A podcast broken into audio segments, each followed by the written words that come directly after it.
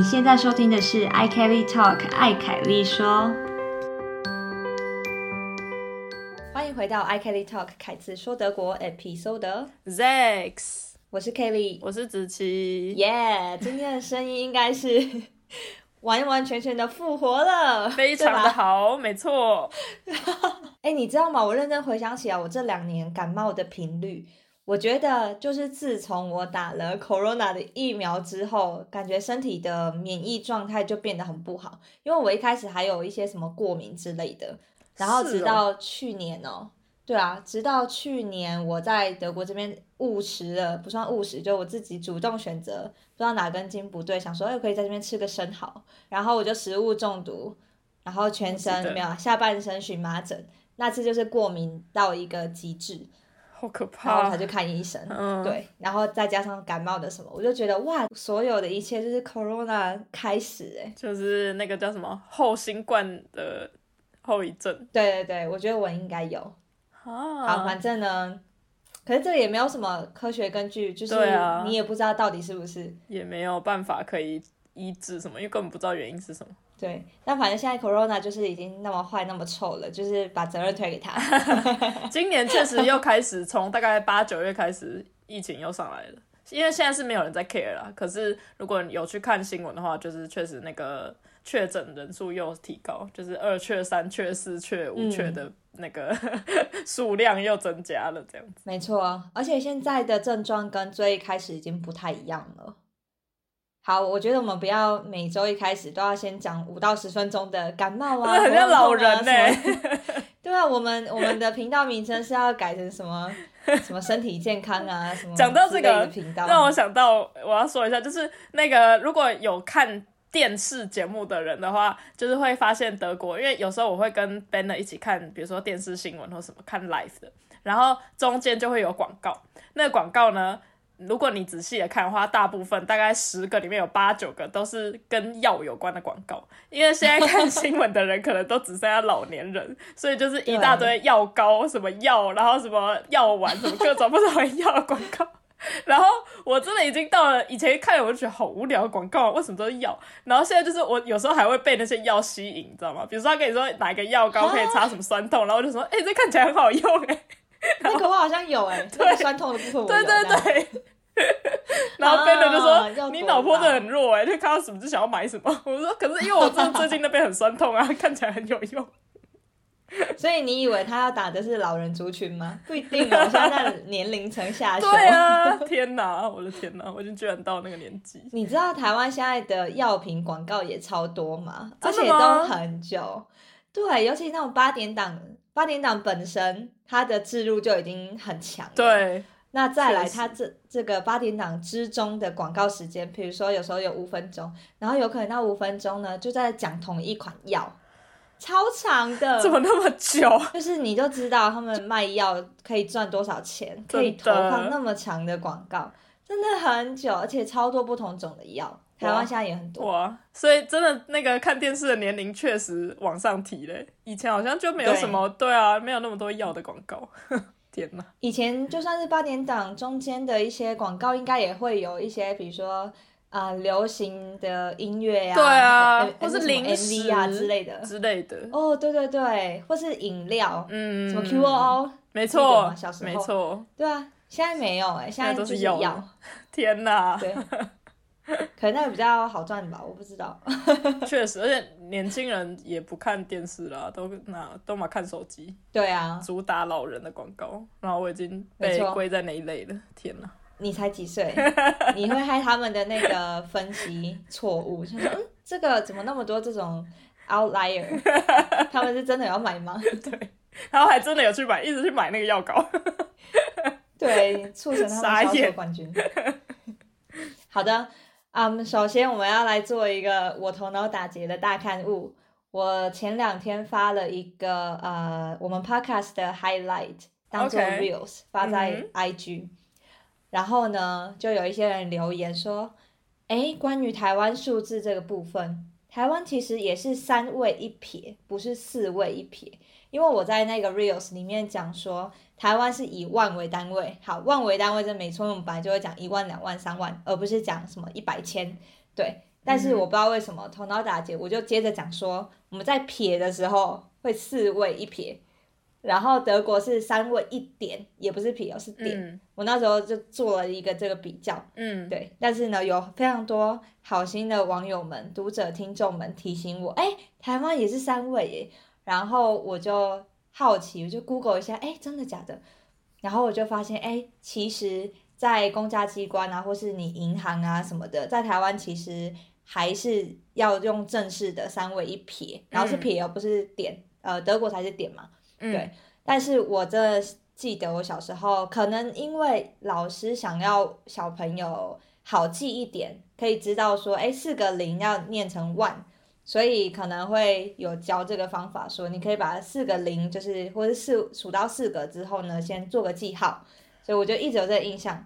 哎、我记得我念书的时候，小时候也是有一段时间是老师教要四个一撇。对，但这个是错的。对，我知道，可是我记得好像是那时候好像有想要改还是怎么样，可是因为毕竟全世界都是用那样子，然后银行什么都是用三位一撇，所以最后我猜应该是没有改成功嘛。但确实你讲的我有印象，就是有一段时间是被教要四个一撇。对啊，反正因为那个就是对我们来说十几年前，我们也不记得到底正确是怎样。然后教改本来就是每一年有时候都不太一样，嗯就嗯包含什么有一有时候要念牛仔裤，然后某一年的考试要变牛仔裤，嗯就是会改来改去。那我后来在找的时候是有看到二零一四一五的时候，有个有一些妈妈们就在讨论说，哎，我的小孩的这个作业，妈妈是问说，哎，这个不是要三位一撇吗？为什么老师说四位一撇？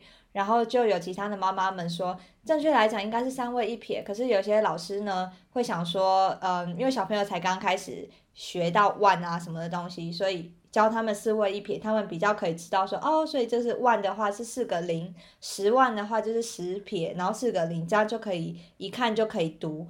那这个也比较符合我们中文在读的时候的一个用法，对。可是嗯真的你要做，比如说你只有当会计或什么的，你在用数字的时候就是要三位一撇。好，所以这是一个我自己头脑打结的刊物。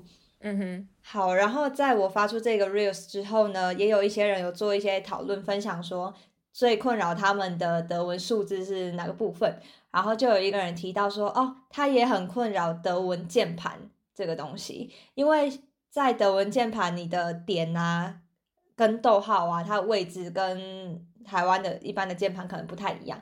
对，所以呢，他就觉得，哎，这也是一个很困扰他的东西。我觉得我们可以来跟大家讨论一下德文键盘跟我们一般键盘有什么差别。我第一个可以想到就是 Y 跟 Z 相反这件事情，哦，对对对，因为我的名字，我的名字的拼音里面就是有 Y 跟 Z，所以一开始来说 超不习惯，每周一直打错。然后像我的话，因为 Kelly 是 K E L L Y，对不对？嗯然后我也很常就是打出来就变 K E L L Z 这样子。对，一开始超不习惯。然后我觉得有一个好处是德文键盘呢就自带 umlaut，就是有 O 上面两点或者是 A 上面两点，还有 U 上面两点的这三个这三个字母，在德文键盘就有。那如果你是用英文的键盘想要打出这这几个字呢，你就要可能长按 O，然后它就会跑出几个不，同的选项，对，会比较麻烦一点。嗯哼，嗯，然后我一开始来还有一个很不习惯的是德文键盘，我不知道怎么打小老鼠、欸哦，因为你要输入 Gmail 之类的，不是要很常打小老鼠吗？嗯嗯嗯嗯，啊，你知道怎么打吗？我现在有点忘记，我之啊，前你啊，你不是德文键盘，不是，我现在是因为我的电脑是台湾带来的，就我现在一直还在用，然后就是台湾的你甚至有英文键盘注音的。可是我之前蛮熟练的，是因为我曾经就是在某个公司实习的时候，然后那一段时间刚好我实习没多久就疫情就来，然后所以我就呃经历了一段 home office，然后 home office 导致我很痛苦，就是因为我要用我的电脑上呃远端上到公司的 Windows 电脑。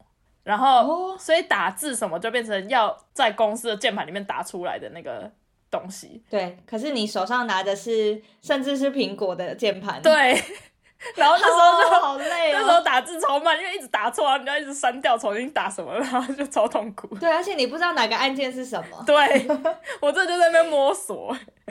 对啊，而且包含像比如说你要打挂号，德文键盘上的挂号就是左刮弧、右刮弧是在上上排按键的八跟九，然后你现在看你的键盘，九跟零，是九跟零，对，所以这个就也很容易就对按错。，啊就狂按错。那时候，所以那时候我训练的还蛮好的，但现在我已经全部又忘掉了。好，那怎么打小老鼠呢？这个在德国的这个键盘上，一般的 Windows 系统，它的空白键右边有一个叫做 ALTGR 的这个按键，你要用那个，然后配上 Q，在 Q 的这个按键的右下角有小老鼠，嗯对，它有小老鼠贴纸在上面，嗯，对，然后要去 要能够按到那个按键里的右下角那一个符号呢，就是要用 ALTGR 这一个指令。哦，OK，你看这个根本一般人不会想到啊。好困难哦。对呀、对，然后另外一个我的发现呢，就是竟然有那个欧元的符号，哎，你说直接用键盘可以打出来哦？对对对，哦，是哦，我没有用过不可。思议。那这个这个欧元呢，我不知道，可能因为它的它长得跟英文的“一”很像，嗯所以呢，它就被安排在英文的“一”的右下角，就位置跟小老鼠都一样，是在那个键的右下角。对，然后欧元就是在“一”这个按键那边。那因为它的位置都在右下角嘛，所以它的打法也是用空格旁边的那一个 ALTGR 加上英文的“一”嗯哼那一格。对，这样就可以打出来。对，但这个是 Windows 系统的情况。那我现在手上虽然外接着一个 Windows 系统键盘，但是我的电脑作业系统呢是苹果，所以呢，我这样打是打不出来的，好累。但是没关系，我以前呢都是切到英文键盘，然后用我熟悉的方式打。但是我刚刚呢有 Google 一下，用苹果的系统要怎么用德文键盘打小老鼠，然后我现在知道了，你要用 ALT 加 L，很奇怪吧？L 不知道为什么是这个，为什么会跑到那么远去？我不知道哎、但反正这样可以打出小老鼠。啊，你有打成功吗？有有有，很成功，我打给你看，有吗？哇，好多个哦，好棒！耶、然后我还可以打欧元，欧元的话呢，就是 ALT 加呃一，OK，嘿，有吧？有有有，我看到了。哎、这个很厉害的技能呢。好啦，这个就是德文键盘的部分，大家可以试一下，然后跟我们讲你打的怎么样。我也是给所有在这里适应德文键盘的上班族们一个 respect。没错，这边想跟大家讲一个我觉得很有趣的事情。嗯，我的电脑也是从台湾带来的，所以我们的那个键盘上啊，就长得很复杂，你知道吗？嗯哼，就是有英文字，有注音，然后还有仓仓颉的那个就部首。对，没错所以我记得刚开学的时候，我的隔壁邻居们，大家如果看到我的键盘，然后大家就会发出一个“哇，这是什么键盘啊？我都没有看过。”然后就会开始讨论说：“哈，你可不可以示范一下你怎么打中文字，或是怎样怎样？”然后就开始现场开始表演，就好像我是一个什么，我就是呃钢琴表演家，开始弹起来，然后开始跟他们介绍，反正他们就会觉得哇太炫了，怎么对啊，我好像也有过这个经验，就是别人看到我的键盘觉得很惊艳，可是我其实心里是觉得，如果可以的话，我想要把仓颉那一部分拿掉，因为我根本就不会用啊。盘？对啊，因为就不需要，对啊，因为我们不打仓颉。对啊但听说会仓颉的话，打字很快诶。是哦，我不知道，我觉得我自己现在打字就已经很快了，所以对啊，我也觉得 还行。没有必要学。好的，我们再来分享别的好了。好啊，我自己现在回德国两周了嘛，我觉得还蛮棒的，因为我的工作进度就好好的可以去跟上，然后就觉得哇很充实，很棒，就是一个喜欢工作的人。对，很棒啊。但是呢，我这一次回来，就反正我做了一个反思，就最近啊，我觉得我不能那么奴，就是不能随时一直想着说要工作，所以呢，我想要找一些其他可以做的兴趣。然后我最近在 IG 我在滑到一个东西叫做戳戳绣 （punch needle），你知道这东西吗？不知道，它就像是刺绣或是织毛线的另外一种更简单的版本。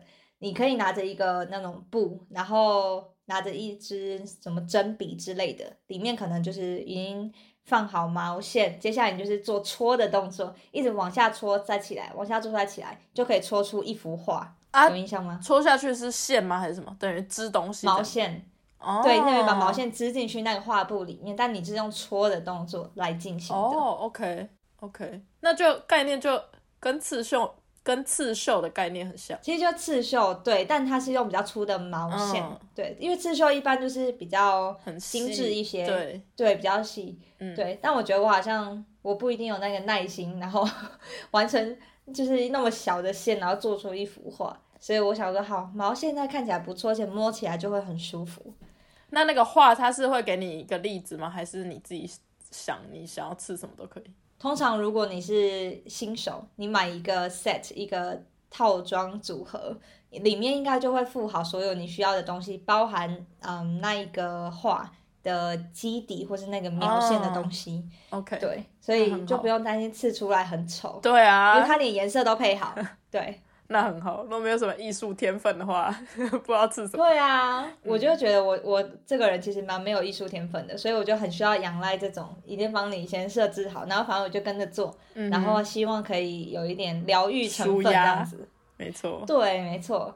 好，那这是我新找的一个兴趣，昨天下了订单，应该过几天会来，也许下周可以跟大家分享好玩的好的的怎么样。，期待你的分享。好，那因为我就在最近就在找这个兴趣嘛，那我也把就是我想要改变自己，有点对工作上有一点奴性的这件事情，我就跟我德国室友讨论，所以他也就是在协助我，就是理出一些头绪，看看我还可以做什么。嗯哼，然后昨天呢，他就突然就想到一个点子，他就带着他咖啡坐来我旁边，在沙发上，然后就说：“啊，Kelly，我想到一个你还可以做的兴趣。”然后那时候我想，我就想说：“哇哇，你还帮我想，好棒哦！那有什么呢？”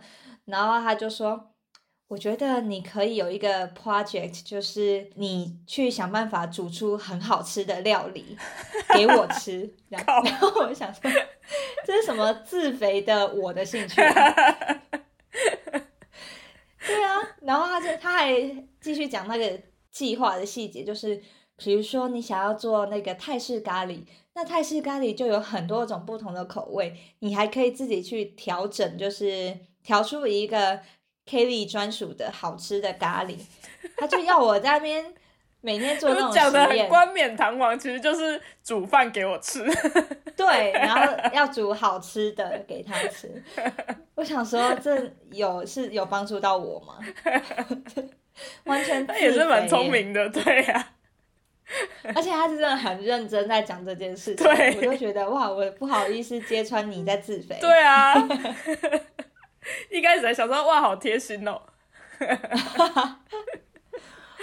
那我蛮觉得平常已经煮很多东西啦，虽然还是有很多可以实验的啦。嗯，对啊，而且有时候其实我也会想要煮一些有一些新的变化在煮饭上面，可是问题是很多东西其实真的买不太到啊。比如说，好，你刚刚说那个咖喱，什么泰式咖喱，我之前也想要煮泰式的东西，可是泰式的东西常常食谱上面会说要什么柠檬草还是什么的，就是嗯可能干的柠檬草可以放放上去当做点缀，跟有那个香气。问题是我去对哪个德国超市买到什么一大堆柠檬草，你就一定要去亚洲超市。对啊，然后有时候我又没有那个时间或什么，还要特别去一趟亚洲超市。对啊，我觉得这件事情，对啊，料理作为兴趣这件事情，就是你不能随时想做的时候，哎，我隔壁就有，像台湾隔壁就有全年，然后就有我要的食材。没错，对啊，嗯虽然虽然我最近也看到了一个类似鸡蛋豆腐的料理，我很想做，嗯，但问题是这种嫩豆腐我很难对买，好啊，不好？没有嫩德国超市没有。对啊，我甚至已经开始想说，我要如何从黄豆提炼成嫩豆腐，就是 会不会这个还比较快啊？连之后连豆都要开始自己种。我跟你讲，你的那个要，所以我 一年只能吃一盘豆腐。庭院种哎、满了一堆我们真的有种豆啊，豆我们真的有种，但是就一年只能吃一盘豆腐，这太不符合经济效益了。我其他时间，尤其冬天都饿死这样。好可怜。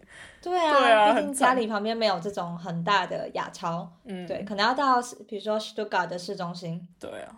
而且你可能还要磨豆，你还有可能要买什么磨豆机，还有什么买一堆里里扣扣的机器。你说我自己弄的 话，对啊，为了吃一盘豆腐，你要先投资多少钱？对啊，那这个兴趣也是真的很花时间，还有金钱。还有金钱，没错。我可能会想说，那我不如来工作好了，对，真我的不要在那边。放弃这一切。对，我觉得现在想要练习不要那么奴，就是需要一个，嗯，你只要轻松的，比如说离开办公室，你就可以马上开始的一件事情，它不能是这么复杂，不然你就不会做。对，这其实是一个养，如果你要养成任何一个好习惯，或是你要呃根除一个坏习惯，你一定要做的就是它不能那么难。嗯，好总之呢，就是我最近在找一些兴趣的。那反正下周应该可以跟大家分享那个 Punch Needle 好的的成果。好的好的，好的，然后还有一件事情可以跟大家说，就是我终于开了一个 YouTube 频道，耶！真的想很久。然后其实大概什么时候啊？一两年前就有人在问说，我什么时候要开 YouTube 频道？嗯虽然我算一算，所有的频道里面，就是 social media 的频道，嗯，比较主大众主流的，我应该就剩 YouTube 没有。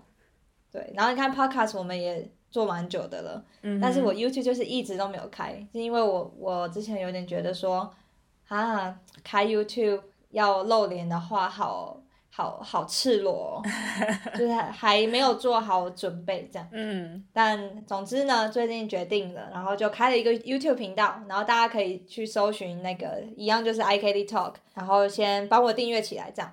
然后我上周呢就完成了我的第一支影片，应该也可以这么说，会催生出这个频道呢，也是因为嗯必须做这支影片，所以才加速我开频道的这个呃想法或工作进度。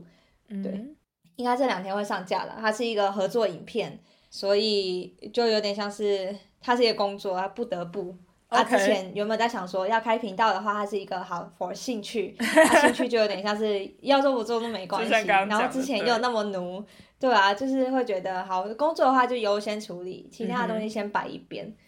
对，所以反正呢，就是现在开了一个 YouTube 频道，那之后应该会再慢慢上架一些影片，所以呢，欢迎大家先去追踪 iKelly Talk，帮我订阅，然后分享给你的朋友，这样子。没错没错。好，那子琪上周过得怎么样呢？上周过得也蛮平静的。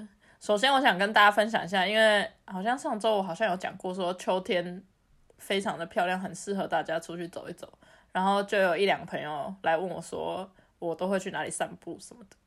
然后其实因为现在就是我也有一些课业工作要忙的关系，所以我也没有办法去一个什么好几天的什么大践行或什么的。所以我那时候给朋友的建议是，我们主要是会看着火车路线在附近散步。如果你只有一天的时间或什么周末在想要在家里附近走一走的话，其实现在秋天到哪里都超美的，就是你只要走出家门去一个比较大自然一点的地方都很漂亮，所以不一定要去哪里去一个什么很绝佳完美景点什么，你都可以感受到那个秋天的感觉。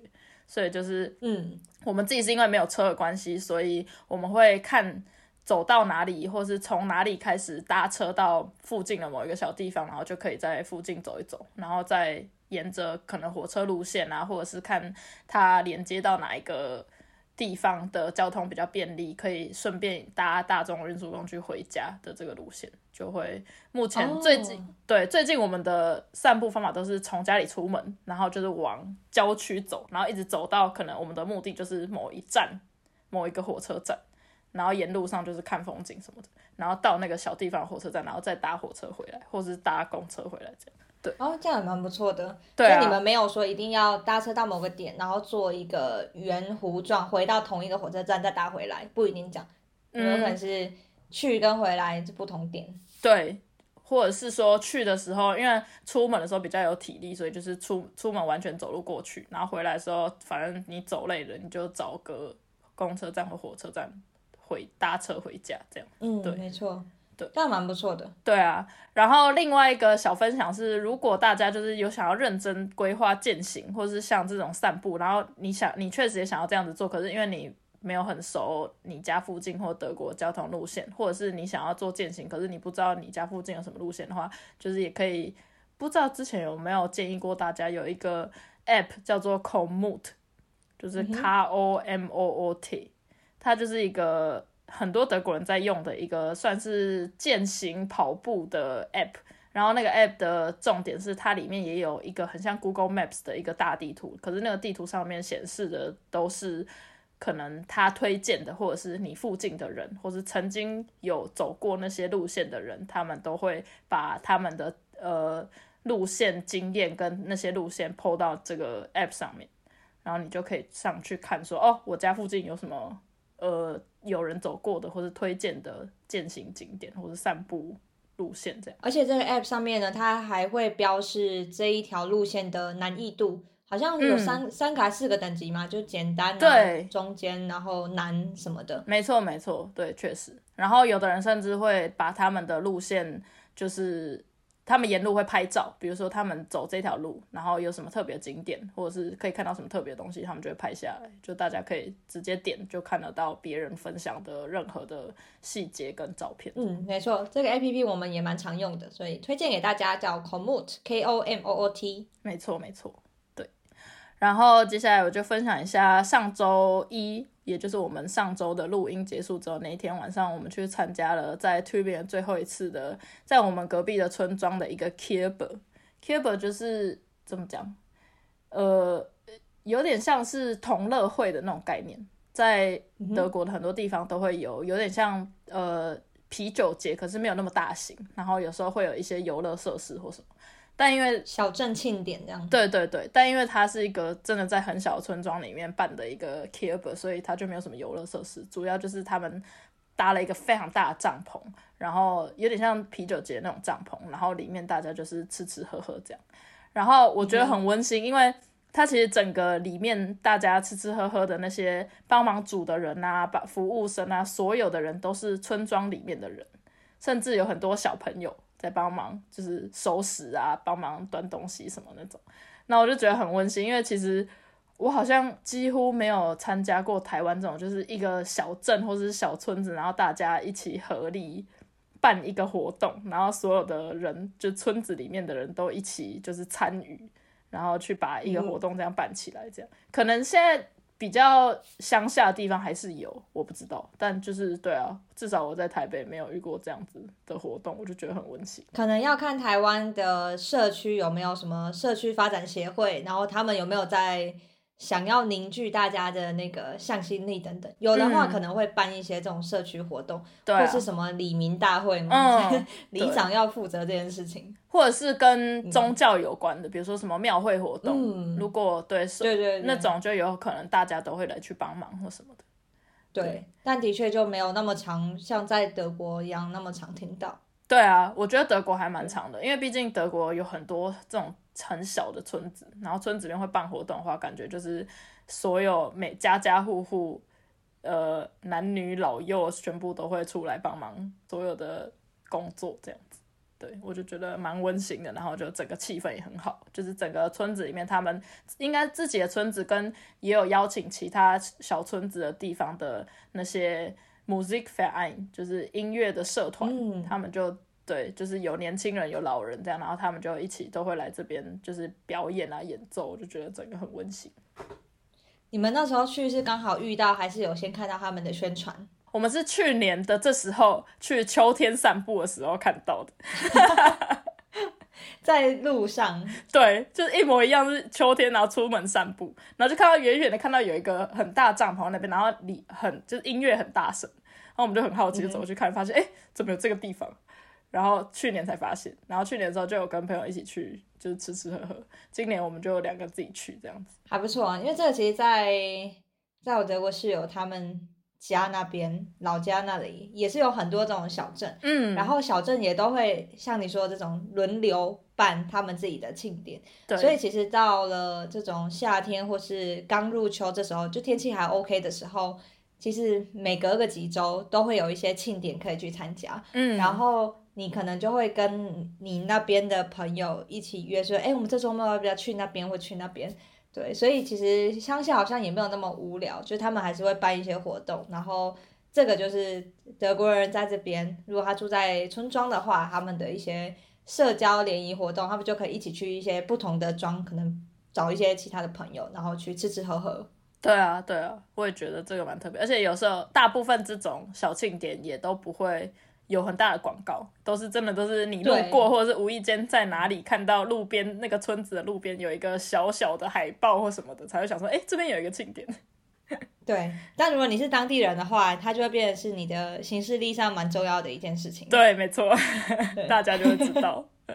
要不然其实平常你的生活就没有那么多这种五光十色的活动。嗯，这里的小村子的生活真的都还蛮单纯的，这样。嗯，没错。对。然后另外一个小分享也是关于散步这件事情，我不知道秋天，反正就是我是一个非常爱散步的季节。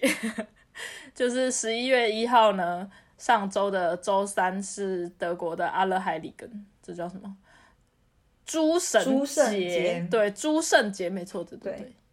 然后，但跟那个前一天的万圣节好像没什么关系。好像是跟那个延伸过来的，就是好像是有关系的，只是万圣节是。美国、英国那个那边在过的，然后对对对，他们是反正就是万圣节，主要是那种就是跟鬼有关的。然后阿拉海里根是跟神嘛，就是跟圣人这种还有祖先有关的节庆。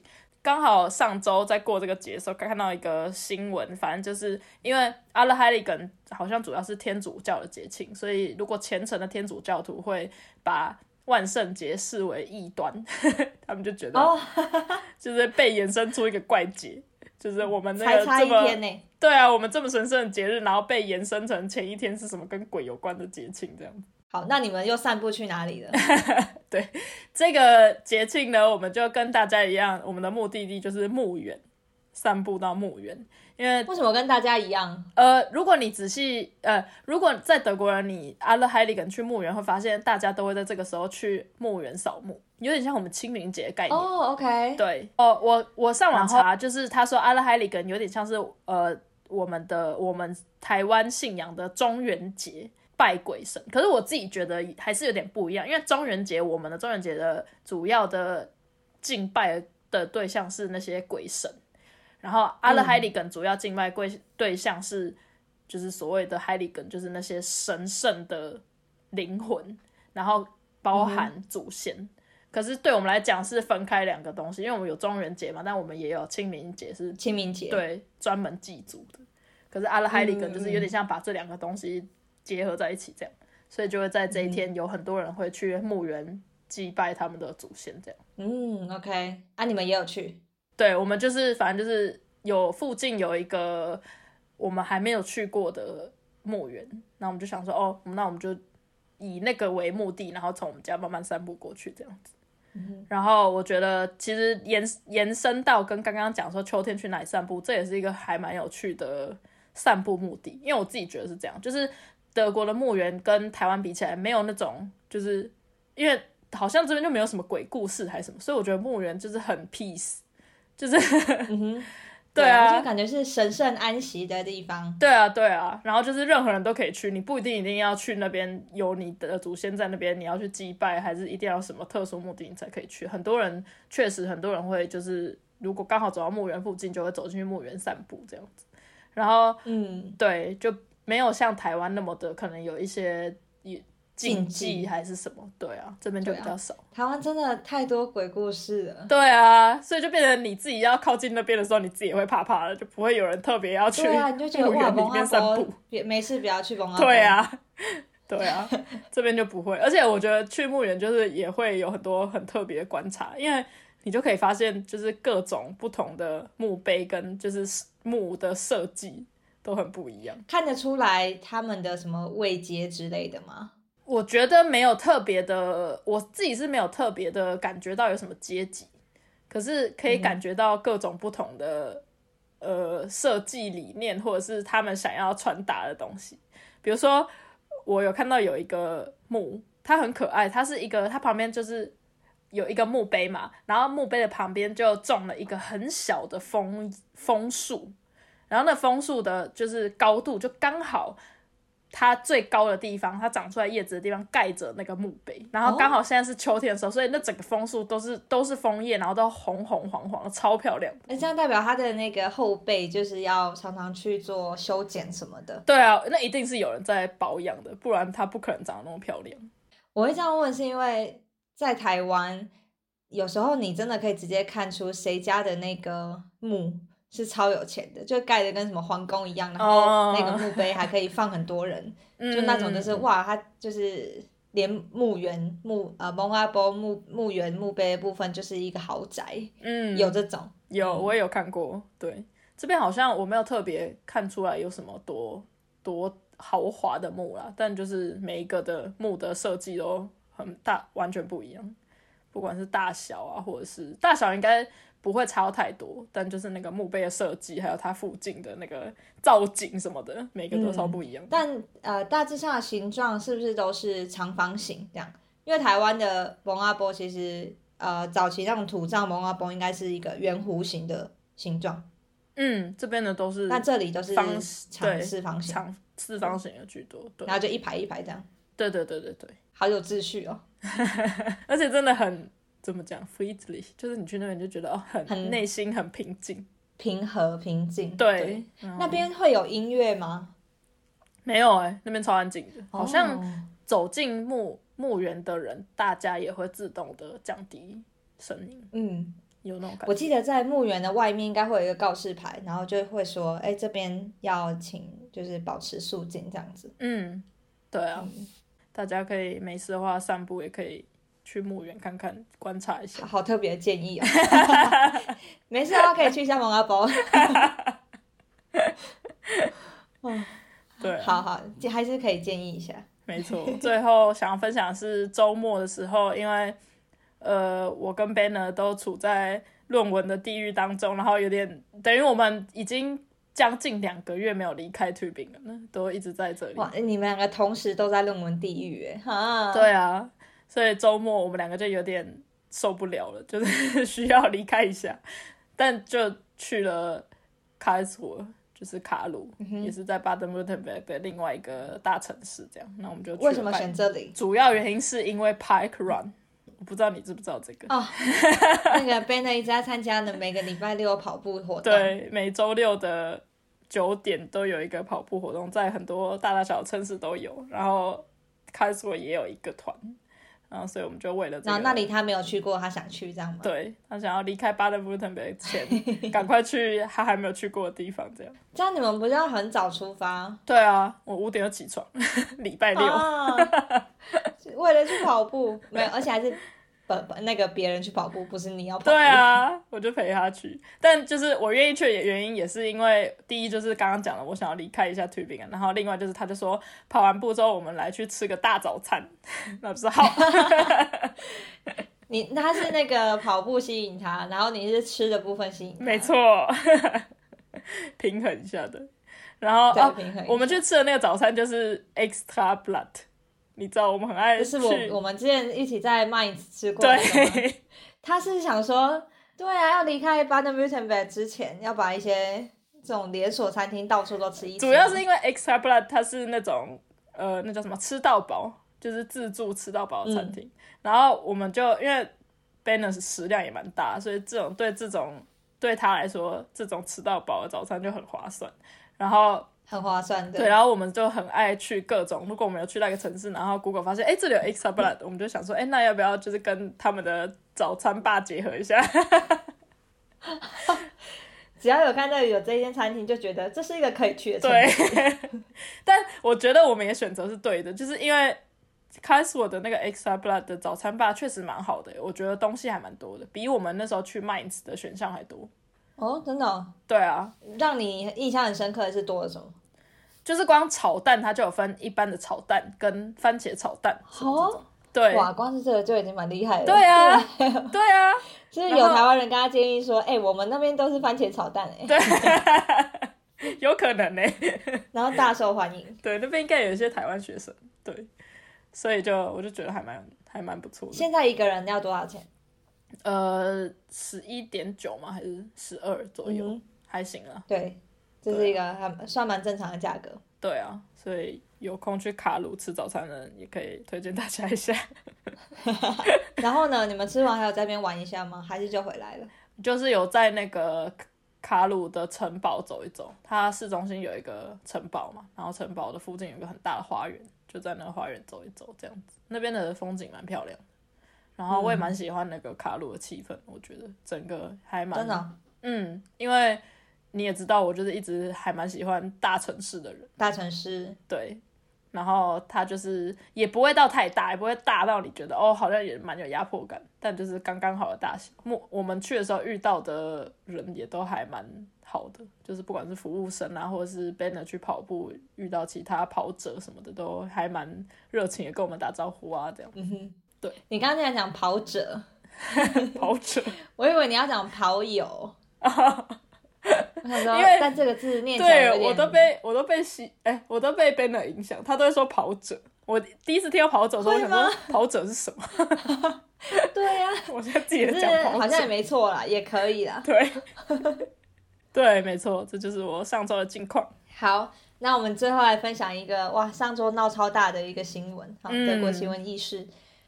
德国的汉堡这个城市，它的机场呢，在上周末就有一个那个劫持人质的一个事件发生。嗯哼，但先结论，最后就是圆满落幕，没有人伤亡。那这件事情到底是怎么发生呢？我一开始也是觉得有点一头雾水。一开始我看到新闻的时候，只知道啊，那个汉堡机场又关闭了，然后实际情况是怎样不知道。可是你就想说，哦，飞机 delay 啊，然后因为什么事情要关闭，好像在最近来说有点常发生，不管是罢工还是怎样。对，对，然后后来才知道啊，原来是竟然有那个劫持人质的问题。那这是怎样呢？他是一个一个爸爸，他好像是因为要跟他的老婆或前妻要抢夺小孩的监护权之类的，反正就大嗯吵一架。吵了架之后，爸爸就一把把那个嗯妈妈推开，然后在趁乱之中把女儿就这样直接带走，然后跳上车上之后呢，没有离开伤心的台北，他就 他就把车就开，然后就往那个汉堡机场那边开去，这样子。嗯哼，那当然，他一离开之后，妈妈应该就马上报警了。所以呢，后来政治人物还有说，呃，这一个事件呢是近代最具挑战性的行动之一，因为他们出动了九百二十名警力，就哇不，同的帮汉堡，然后还有附近啊他住的地方那边什么的。因为其实他车开了，你也不知道他接下来去哪去哪哪个方向。嗯对，那后来呢，他就是出现在汉堡机场嘛。嗯哼，然后根据这个报道呢，他们是说他当时在开车的情况，就是他真的是直接冲进去停机坪，然后报道上面写说他完全不顾自己以及他的乘客，就是他的女儿，然后还有安检人员的安全，他就是执意的，算是比较暴力式的硬闯进去那个停机坪，对。那后来，嗯，后来这个妹妹就算是顺利的被这样子救出来，这妹妹才四岁而已，然后她没有任何的受伤，所以还好。然后这个爸爸他就呃被抓了。那这个新闻呢，后来还有采访当时飞机直接被延误的这一些旅客们，而且是不是整整个周将近整个周末，好像超过一整天，整个机场都瘫痪，就是因为这件事情。对对对，因为就完全直接关闭，因为你那时候你根本不知道这个人他是什么样的动机目的，会做出什么样的事情来。对，所以当时呢，在停机坪那边其实有有一艘飞机，它是原本是要去马尤卡，就是 要去玩的一架飞机。嗯，那里面的呃旅客呢，他们在受访的时候就说，哦，当时他觉得很可怕，因为他们是有看到停机坪远处着火，就烧起来这样子，然后还有听到枪声，对，所以这个应该就是那时候真的有发生的一个情况，他可能有我不知道他是拿来这些武器，他有丢一些着火的一些什么燃烧弹还是什么的，然后还有对天鸣枪，对，因为后来就说没有人伤亡嘛，所以应该就是对天鸣枪这样子。那那一些旅客的行程是就是一定是受影响，机呃机场也有紧急的把所有旅客疏散到饭店什么的，所以还好就真的没有人伤亡。对嗯哼，好，那后来事情就圆满落幕了，这样子。那现在机场呢也重新又开放了。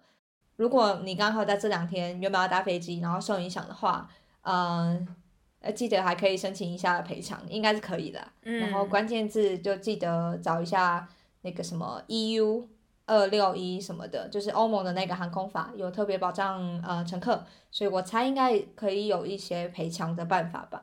那如果最近还有要飞的话，可能班机都会稍微有一些延误或取消，你要记得注意一下那个你的呃航空公司的一些消息。嗯哼，好的，这个是上周蛮惊险的一个呃德国发生的一个大新闻。对啊，然后我后来看到这新闻，好像有蛮多的讨论。我觉得我很少在德国看到这种所谓很像社会新闻，然后被大肆讨论呢？因为很多时候他们都是带过而已，然后就结束。但这个是有比较认真被讨论的，就是还会有一些嗯，可能政治人物就是受访，然后讲说，哎，那时候发生什么事情什么的。可能因为他们当时真的觉得这是一个，甚至会怀疑他会不会是恐怖攻击或什么的，所以会比较紧张一点。对对对，影响层面也很大，整个机场关闭。对啊，然后动用那么多警力，所以难怪那个政治人物会说，这算是近代最具挑战性的行动之一。那也好险，最后就真的完全没有人伤亡啊。那个嫌犯就是那位爸爸，现在也嗯被抓走啊，后续怎样我们就不知道。这样子，没错。好的，以上就是本周的分享，那我们下周见啦，拜拜，拜拜。你喜欢我们今天的内容吗？别忘了留言告诉我们，或者是给我们五颗星的评价。你也可以透过 IG i Kelly Talk 来和我们聊聊你今天听完的心得哦。